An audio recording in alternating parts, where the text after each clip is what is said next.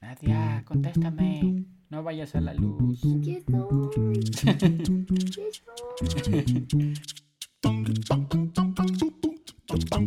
Hola amigos, bienvenidos a Detrás de la Pizarra. Aunque ustedes no lo crean, el año tiene 12 meses y este es nuestro capítulo número 12.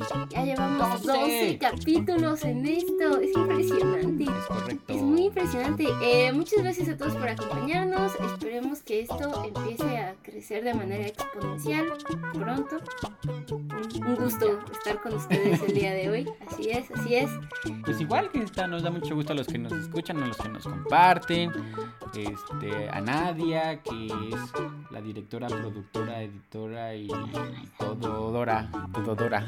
Totodora. Puede ser casi casi como Totodora. Totoro. Totodora. Tododora. Tododora de este programa y que hace todo realidad, mágico, como en Disney. No como en Disney. Ajá. Mejor, mejor que Disney. Mejor que Disney. es, así es. Ah, y pues queremos aprovechar, tenemos esta idea, no, no les hemos contado. Nos gustaría que para el inicio de clases, que ya es el siguiente mes, amigos, es terrible, la vida avanza y las vacaciones no se sostienen el tiempo suficiente, pero bueno, eh, ya que empiece el nuevo ciclo escolar, nos gustaría platicar con alguien que vaya a ser profesor por primera vez, que nunca haya dado clases y este ciclo escolar 2019-2020 vaya a ser su primera vez, literalmente. Eh, entonces, si alguno de ustedes está a punto de embarcarse en esta épica y noble cruzada, o si tienen algún primo, tío, amigo, sobrino o querer, que sepan que va a empezar a dar clases, pónganse en contacto con nosotros, por favor. Queremos conocerlos, queremos hablar con ustedes. Más que nada nos gustaría saber qué traen en la cabeza, ¿no? Porque nosotros ya llevamos como un rato haciendo esto y a lo mejor como que estos temores, dudas, nerviecitos que tienes la primera vez que te vas a parar enfrente de un grupo, pues yo ya no me acuerdo muy bien. ¿Tú sí? No, más o menos, un poquito. Me acuerdo un poco de los nervios de ¿qué haré? ¿Les Ajá, exacto. ¿Les hablo bonito?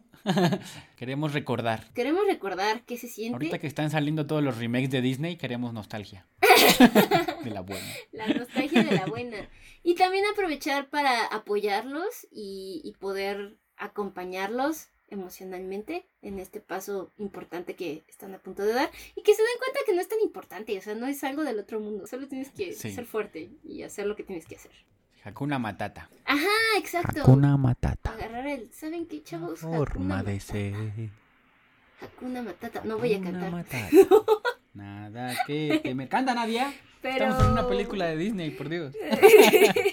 Aquí el mensaje es, si conocen a alguien que va a dar clase, aviéntenlo hacia nosotros, por favor, para hablar con él. Así es. Eh, habiendo dicho lo anterior, el día de hoy vamos a, a terminar con la segunda parte de la entrevista que empezamos la semana pasada con Marcos.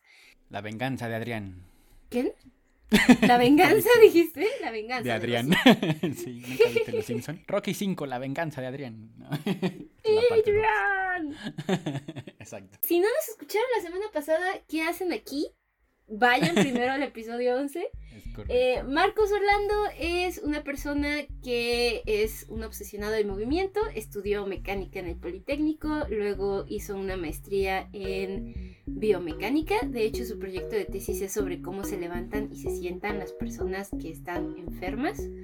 No recuerdo de qué enfermedad en este momento, soy una pésima persona. Y además de eso, el señor es tan ñoño que también hizo estudios en ciencias del deporte.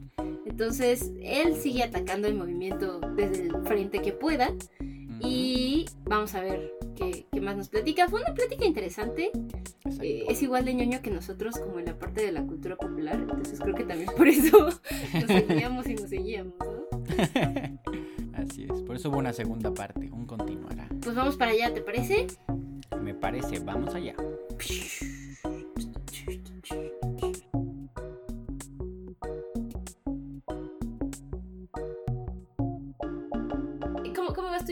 Porque hace rato creo que tenías una pregunta y así me metí como camionero en... No me acuerdo, pero. No, no era pregunta, más bien era algo, o sea, como bien importante que está diciendo Marcos, que es algo que técnicamente todo profesor debería tener, o sea, independientemente de lo que des, ¿no? Que es la adaptabilidad.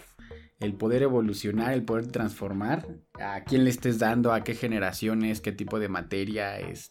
Porque a lo mejor a nosotros, a nuestra generación les pasaba mucho el de, mira, esto se hace así, esta es la técnica y así te la vas a aprender. Y si tú te sabías otra, te aprendías otra, es el profesor te decía, no, tienes que hacerlo como yo te ponía tu examen y así es como yo te dije y así te la voy a calificar, ¿no? Ajá. Y ahora como que nos hemos dado cuenta que eso no funciona, o sea, tienes que dejar que, eh, que los chavos entiendan de, de, forma diferente, o sea, si ellos entienden de otra forma y lo pueden hacer de otra, de otra manera, pues qué mejor. De hecho, me pasaba, por ejemplo, hablo mucho de matemáticas porque eso de clases, pero... pero me acuerdo, creo que era sistema de ecuaciones, si no mal recuerdo. Pues yo les enseño dos métodos, hay, hay más obviamente, pero les enseño dos porque son los que normalmente les salen bien. Entonces llega un chavo y me dice, oiga, profe, es que yo me sé este, ¿no? Este, este método. Y este no lo enseñó usted. Le dije, ah, pues no hay problema, tú ponlo y ahora la puedo poner en el examen y está bien. Le dije, sí, pues mientras lo hagas bien, no tengo ningún problema, ¿no? Y esto de hecho me lo enseñó desde hace mucho, yo creo que en la prepa, un, profesor justamente de física, donde normalmente las ciencias duras era más difícil que te dejaran moverte, ¿no? Sí, sí, sí. Una anécdota rápida de un tipo, de un profesor que les deja medir con un, creo que era un barómetro o algo así, la altura de un edificio. Entonces, pues todos llegan ya con sus fórmulas acá locas de física y acá todo este bien intenso. Y el otro ya llega con la respuesta, él dice, ¿cómo la sacaste? Y le dice, este, pues yo agarré el barómetro, agarré un hilo, me di cuánto vería el, barómetro y pues empecé a sacar mi, mi, sedal de hilo, este, como con marcas, ¿no? De lo que valía cada marquita del barómetro. Y ya con eso lo dejé caer del edificio y vi cuánto medía. Y pues se supone que el profesor se pone, no, pero es que no es la forma. Y entonces el profesor, el, el real, nos dice, el caso es que cuando alguien les pregunta, ustedes tienen un problema, sea el que sea, busquen su propia manera de hacer las cosas. Yo creo que Marcos es justamente lo que está haciendo con la enseñanza esta de, del movimiento y todo, este, pues adaptarse, ¿no? Si tienes a los grandes, pues les enseñas un poquito más, como dices, un, este, a lo mejor términos más técnicos tal vez, ¿no? Como empuje, arrastre, etcétera. Pero con los chavitos, pues dices, pues los, los pongo a bailar, los pongo a que imiten a ciertos personajes y sobre eso que vayan entendiendo su cuerpo y eso está bien padre. Porque creo que a muchos profesores a veces de repente nos falta esa parte de adaptarnos, de evolucionar, ¿no? Sí, y creo que llegamos a ese aspecto que se llama zona de confort. Exacto. Y justo creo que el movimiento lo que busca, y lo mencionaste hace rato, es adaptabilidad. Y adaptarte es a diferentes estímulos. Y el diferente estímulo es diferente tipo de tareas. Entonces cuando uno se queda siempre en su mismo punto, pues llegamos a una zona de confort que nos dice, pues ¿por qué? ¿Por qué lo voy a seguir haciendo, no? Entonces, me pasó con profesores que decían, es que así se hace. O sea, hasta en el nivel de maestría que decían, pues, pues que así se hace, ¿no? Y yo digo, pero, ¿cómo crees?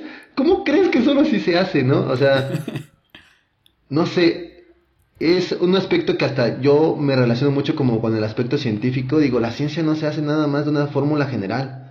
Se hace de experimentar, se hace de probar, se hace de sacar una hipótesis y se hasta sacar una tesis y a una antitesis del, al respecto de ello. O sea, si tienes resultados malos, son resultados. Y uno aprende de los errores. Entonces, siempre queremos que todo nos salga bien.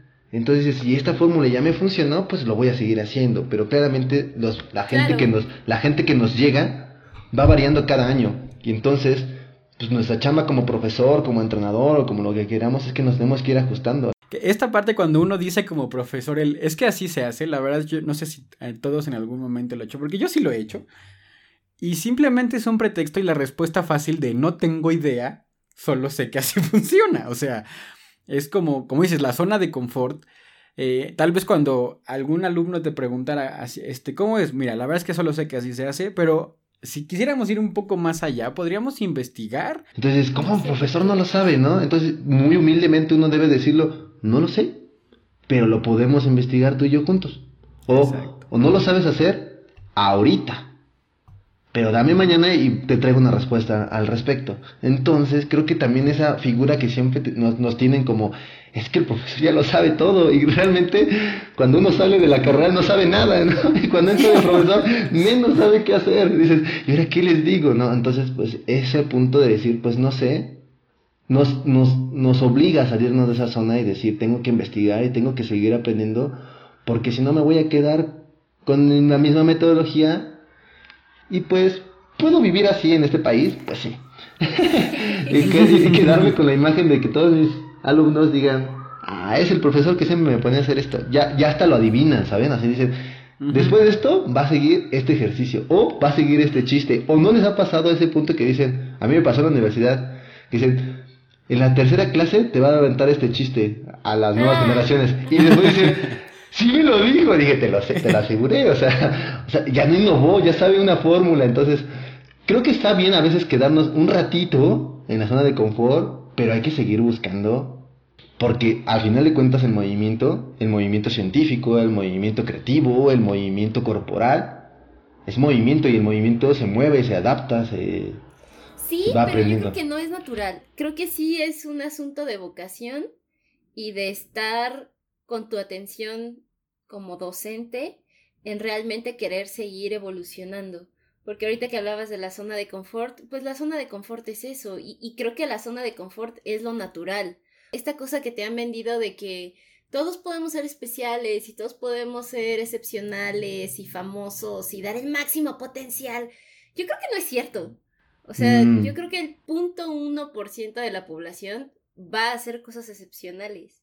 De cierta manera sí veo que la naturaleza, o sea, velo en cualquier animal, su trabajo es encontrar la forma más eficaz en cuanto a aprovechamiento de recursos, lo cual implica también el esfuerzo que él le va a poner a realizar cierta tarea. Y creo que en eso tienes razón, o sea, si hay un punto donde no todos van a ser especiales, porque pues eh, sería, imagínate un mundo lleno de personas increíbles y cuánta no, cosa podrían... o sea, ¿cuántos profesores de situaciones de movimiento conocemos entre todos con una actitud similar a la tuya. Uno, a ti, punto.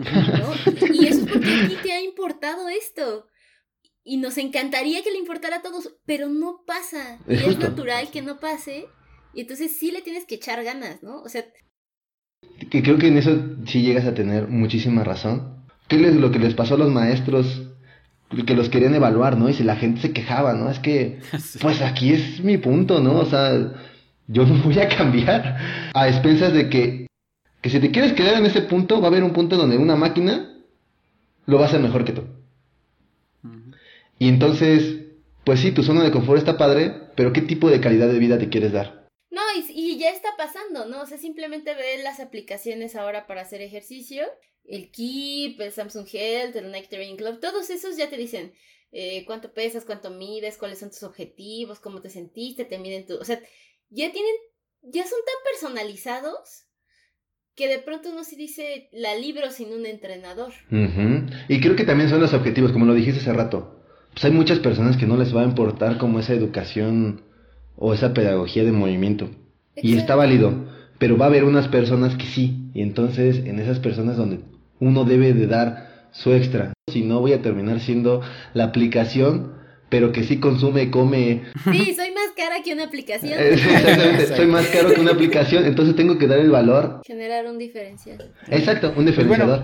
que es algo que pasa mucho, perdón, en muchos trabajos. Ah, es que chocamos los tres. Uh. Orden, que termine Marcos primero. Ajá.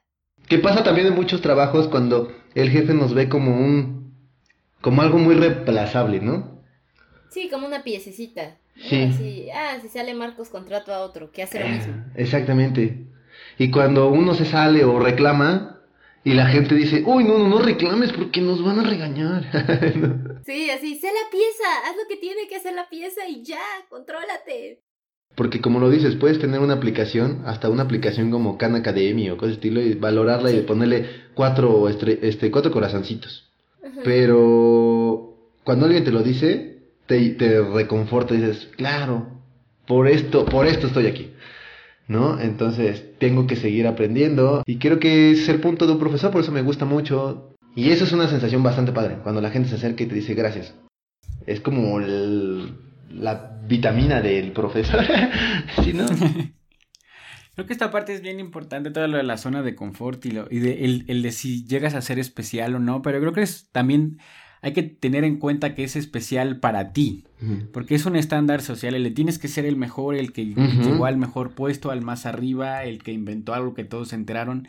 Y a veces no es eso ser el mejor. A veces dices, tú puedes ser barrendero, pero si vas a ser barandero va a ser el mejor. O sea, no quiere decir que tu puesto influya en que no, en que busques esta zona de confort. Lo que mencionabas con los, que, perdón si alguien le ofende, pero que yo llamo pseudo profesores, que se pusieron todos locos porque los iban a evaluar y es de, pues, si le estás haciendo bien, pues a qué le temes, te van a evaluar y todo va a estar bien. No estaban buscando justicia, estaban buscando que no lo sacaran de zona de confort, donde hacían lo que se les daba la gana Y les pagaban. y, y con eso les pagaban. Psicológicamente afecta. Pero a final de cuentas así somos ahora. Somos humanos, somos una parte animal, o una parte instintiva y una parte lógica. Y esa parte lógica ya no nos deja estancarnos. De hecho, normalmente la gente menos feliz es la gente estancada. ¿No? Y es lo que a veces como profesor uno busca en sus alumnos, es de lo que te guste hacer, hazlo y hazlo bien y, y, sigue evolucionando y sigue este, renovándote, adaptándote, para que seas feliz en la forma que tú busques, pero que seas feliz, incluso no nada más a ti, puedes hacer, hacer un bien para, para las, las, demás personas, ¿no? Es esta frase de playera que dice do you, ¿no? O sea, a, hazte a ti, o sea, eso, uh -huh. que, eso que sabes que eres tú, hazlo y hazlo lo mejor posible. Creo que oh, va un poco por ahí el mensaje, sí. ¿no? Que en el caso de nosotros es un, ya te asumiste como profesor, no te hagas menso y hazlo bien, ¿no? O sea, con todo. Pero, sí. pero otra cosa que a mí pero, me deja pero, muy sí, preocupada de, del asunto con Marcos, por ejemplo, es, eh, a mí me consta que él no se está vendiendo como este paquete integral y completo que él tiene. Él se está vendiendo como, aquí estoy, soy esta pieza y lo voy a hacer bien, ¿no? Entonces, de pronto, ¿qué opinan ustedes de este asunto de cacarear lo que sabes? O sea, tendrías que, es, es que es eso, o sea, muchas veces el, oye, yo le estoy echando ganas, eh, me estoy fregando, estoy tratando de ser lo mejor posible en mi ramo, de pronto es mal visto, de pronto es como, ay, este presumido, ¿no? Y es, no estoy siendo presumido, estoy tratando de que entiendas el diferencial que tengo o lo que he logrado entender para compartirlo contigo, ¿no? Y, y, como dicen, visto desde el sistema capitalista, para que me pagues como lo que valgo. Y eso está muy mal visto. Es como, ¿por qué estás tratando de dar más? ¿Por qué estás tratando de recibir más? A alguien con tu etiqueta le toca esto, punto. Y es un problema de una cultura que traemos, no sé si estoy en el término correcto, pero súper tercermundista. Eh, lo mismo que mencionas, ¿no? Esto que genera el que tú dices, no, pues yo hago esto y puedo hacer esto y puedo hacer esto y que la gente lo ve mal. Es una, es una actitud como, yo diría, envidiosa, supongo. El como, ay, pues ¿por qué tú vas a querer ser más si yo haciendo lo mínimo, pues estamos ganando y Estamos yo no quiero que tú seas más, ¿no? Claro. Porque entonces tendría que yo esforzarme. Eh, eh. Es más bien, yo tendría que. Entonces, tú te empiezas a esforzar y estás a, a mi altura. Yo voy a tener que em- empezar a esforzarme más, lo mismo que mencionaba con los profesores, estos que no querían que los evaluaran. O sea, si, si tú te tienes que esforzar más, yo también lo voy a tener que hacer. Entonces, no es un mal visto de que seas un presumido. Es un mal visto de que estoy evitando que me saques de mi zona de confort. Sí, o sea, no solamente es un problema ante el jefe, sino también ante el colega, ¿no? Así de, duda, estate quieto. te si tú estás dando este extra, nos lo van a empezar a pedir a nosotros también. Porque creo que llegan a ese punto, o sea, justo lo acabas de decir, ¿no? O sea, les generas más trabajo. Pero no es nada. A lo mejor no es nada, ¿no? Pero es un trabajo que ellos ya no quieren hacer. Entonces, que te apasione lo que haces. Creo que esa es la parte como de un profesor que dices, haz esto, pero que te apasione, porque cada vez que te apasiona algo, va a haber una salida para ti. Una salida.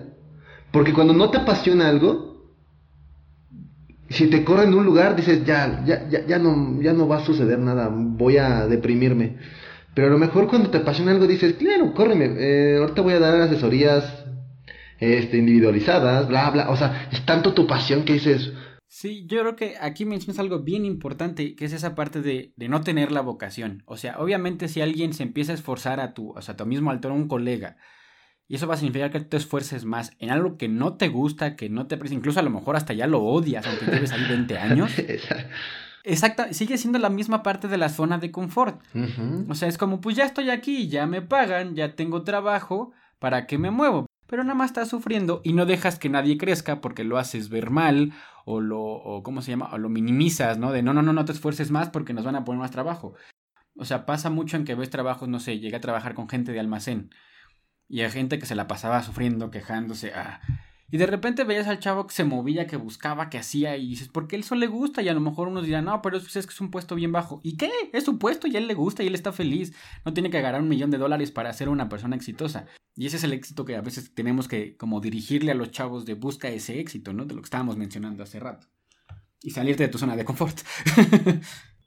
pero ve, socialmente, ¿por qué es tan fácil denigrar al que se esforzó. O sea, ¿por qué, está, porque siempre la excepción es el ñoño? ¿Por qué no la excepción es el huevón?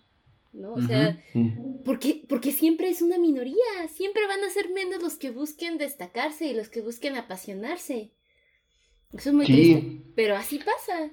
Y así pasa, y creo que eso me quedó muy claro y voy a regresar así como a mi aspecto de deportista de lucha con profesores los cubanos, es que ellos sí te enseñaban a hacer las cosas de calidad.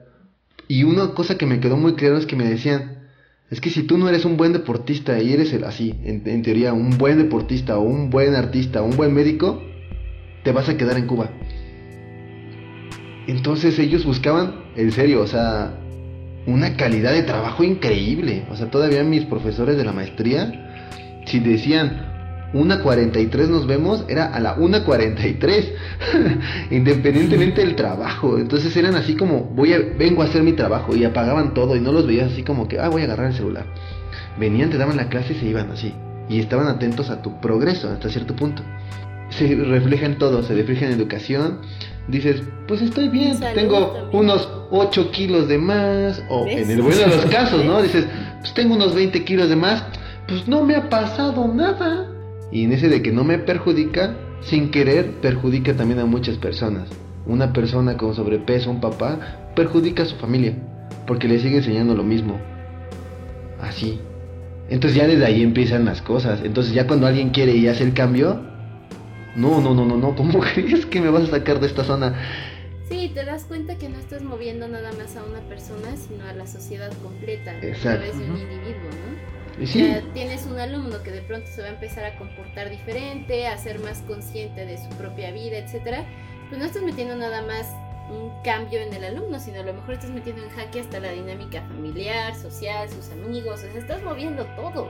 Sí, a mí me sorprendió y esto a lo mejor no tiene nada que ver, pero en el mundial del año pasado, cuando decían que los japoneses limpiaron todo el estadio, ¿no? Ah, sí. Lo limpiaron, dices, wow, es un trabajo en equipo. Más allá de tu bienestar individual y de confort, ves por un aspecto de sociedad, de empresa, de institución, dices, esto va más allá de, mí. Igual en un aspecto hasta yo lo relaciono mucho con mi, mi, aspecto deportivo, ¿no? Cuando se acerca un señor y me dice, quiero hacer ejercicio, se dio cuenta que su parte familiar va más allá, porque si se siente bien va a estar bien con su, con su familia. Y ahí va tanto, tanto un profesor cuando dices, el profesor llega temprano. Y sin querer, cuando los profesores llegan temprano y un clase temprano, dices, tengo que llegar temprano. Y empiezas a entender el concepto de respeto al salón. Dices, esto va más allá. Dices, sí, cierto, tengo que llegar temprano porque si no interrumpo la clase. Es como esta parte individual de buscar el propio el mejoramiento del ser hace que mejoremos en todos. Porque esta parte de la basura que mencionabas de, lo, de los estadios es el clásico de yo quiero todo, pero no quiero dar nada. Que eso pasa con el mexicano, pero con el japonés no. El japonés dice yo no lo tiré, pero no hay problema. ¿Por qué? Porque entonces ayudo y tengo un estadio limpio. ¿No? Lo mismo pasa incluso en un salón de clases. Cuando tú le dices a los alumnos, vamos a recoger, ay, no, porque yo no, yo no lo tiré. Tu individualidad de decir, yo lo hago por mí, estás ayudándote a ti y a alguien más. Sí, entender que todo es parte del aprendizaje. Sí, porque ya entiendes un aspecto, o sea, ya, ya, nos movimos en un aspecto físico, ya nos aspectos un aspecto psicológico y ahora nos movemos en un aspecto social. Y el humano es eso, es un ente físico, psicosocial.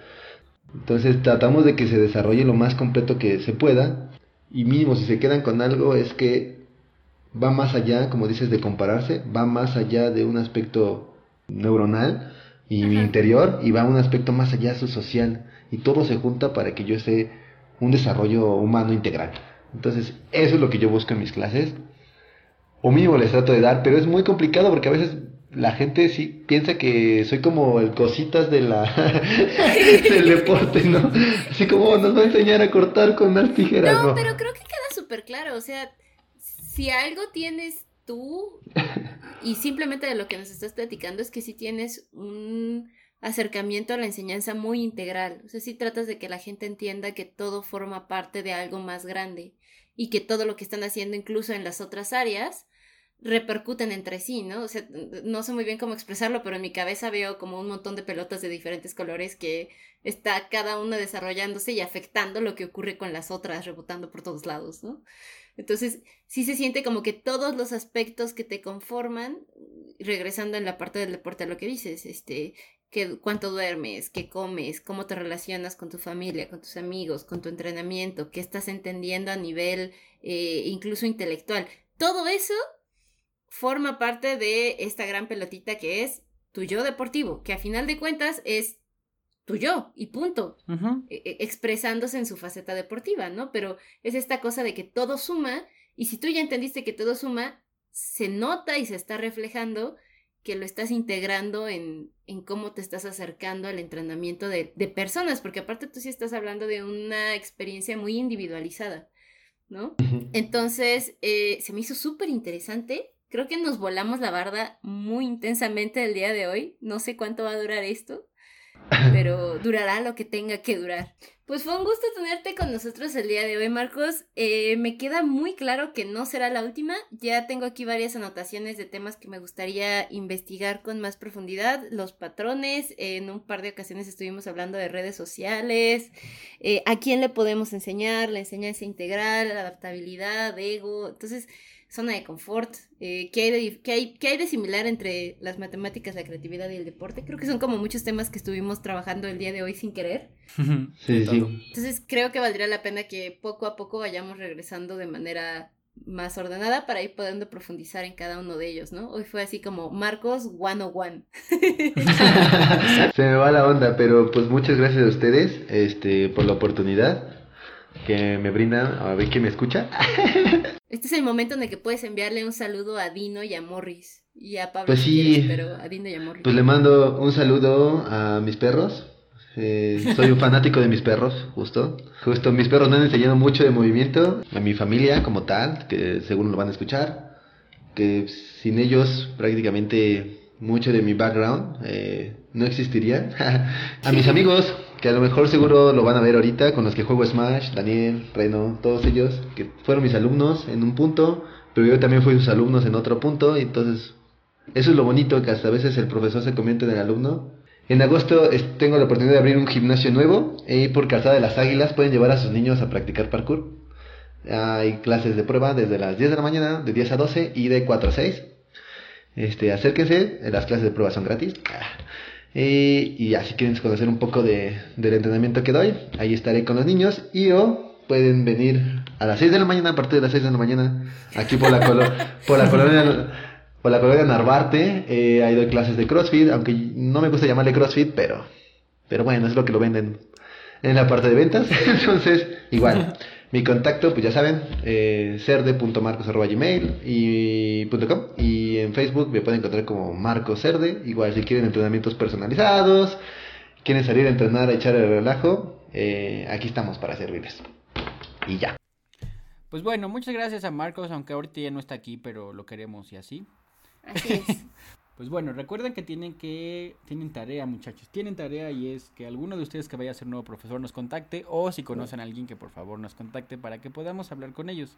Acuérdense que no es entrevista porque luego se ponen nerviosos y dices, oh, no sé qué voy a decir. No, sí, luego se ponen nerviosos. Ya nos pasó personas que los invitamos y es como, sí, sí, sí, y a la hora de la hora es como, oh, no, me van a entrevistar, es terrible. Y es como, no, solo vas a platicar con personas, tranquilo. Exactamente, o sea, es más, incluso si, si quieren, pues como es desde su, desde su hogar, pues se pueden poner una cervecita, un cafecito. ¿Has visto Drunk History? Se, relajan. ¿Cómo? Drunk History, ¿has visto?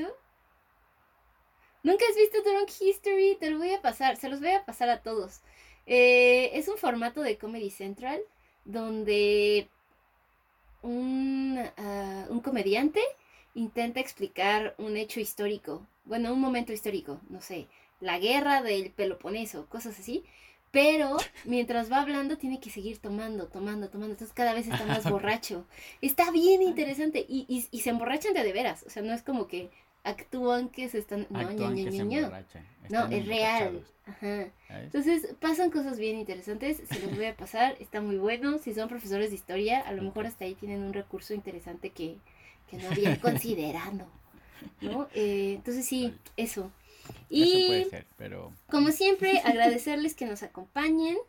Eh, ya saben que nos pueden escuchar casi que en cualquier plataforma que, que ustedes quieran, a menos de que sea Apple. Todavía no somos amigos de la manzanita de Steve Jobs. Pero queríamos recomendarles que por favor, si nos escuchan en Spotify o en Google Podcast, está increíble. Pero por favor, síganos ya sea en YouTube o en Facebook. Ahorita Spotify y tampoco Google, eh, Google Podcast se llama, tiene como la habilidad de ir cuantificando. Entonces, a pesar de que nosotros sí podamos saber cuántas personas nos están escuchando, si queremos salir a que Doña Chona nos ayude a patrocinarnos o algo así, no le podemos enseñar esos datos.